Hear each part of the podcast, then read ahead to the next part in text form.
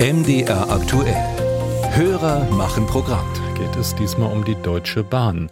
In den vergangenen Tagen hat sie einiges aushalten müssen. Lokführerstreik, Winterchaos und nun auch der Fahrplanwechsel.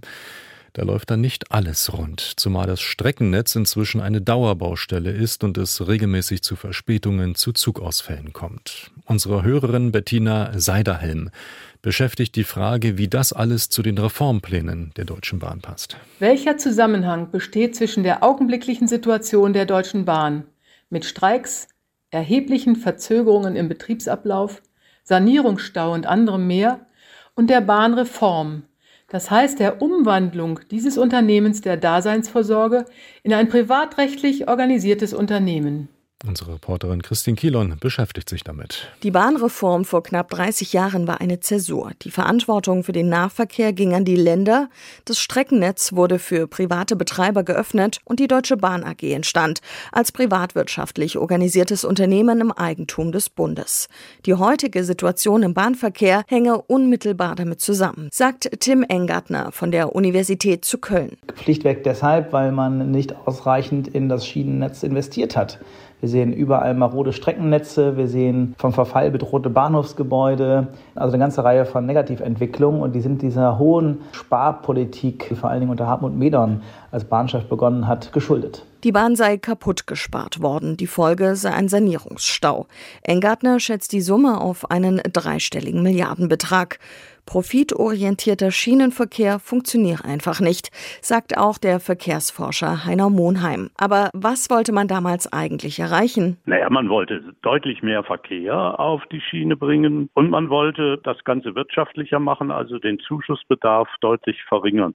Das Gegenteil ist eingetreten. Die meisten Ziele der Bahnreform sind nicht erfüllt worden. Also wir haben außer im Nahverkehr keine großen Zuwächse und wir haben natürlich einen ganz extrem wachsenden Schuldenberg, der mit der falschen Investitionsstrategie zu tun hat. Statt sich auf das Kerngeschäft Bahnverkehr zu konzentrieren, habe die DB AG viel Geld in Investitionen im Ausland gesteckt, erklärt Dirk Pflege von der Allianz Pro Schiene.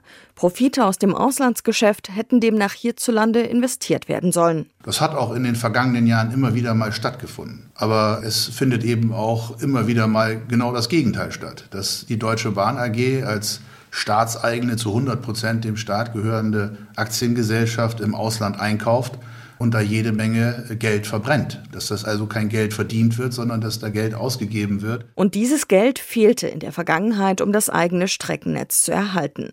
Das lohne sich ohnehin kaum für die Bahn, erklärt Detlef Neuss von ProBahn.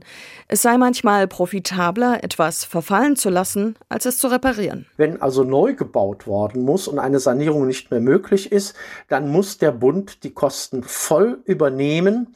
Und äh, das ist dann natürlich auch ein Problem, was wir da haben, dass die Bahn zögert, da wirklich Sanierungen vorzunehmen. Und dann gibt es noch ein ganz aktuelles Problem, das sich auf die Bahnreform zurückführen lasse, erklärt der Kölner Engartner. Die ehemaligen Bahnbeschäftigten waren Bundesbeamte, durften daher nicht streiken. Und jetzt haben wir einen freien Arbeitsmarkt mit privatwirtschaftlich organisierten Arbeitsverträgen.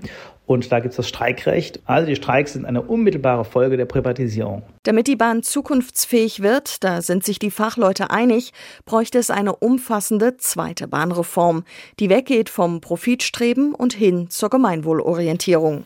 Hörer machen Programm hier bei MD aktuell heute zum Thema Deutsche Bahn und Reformpläne.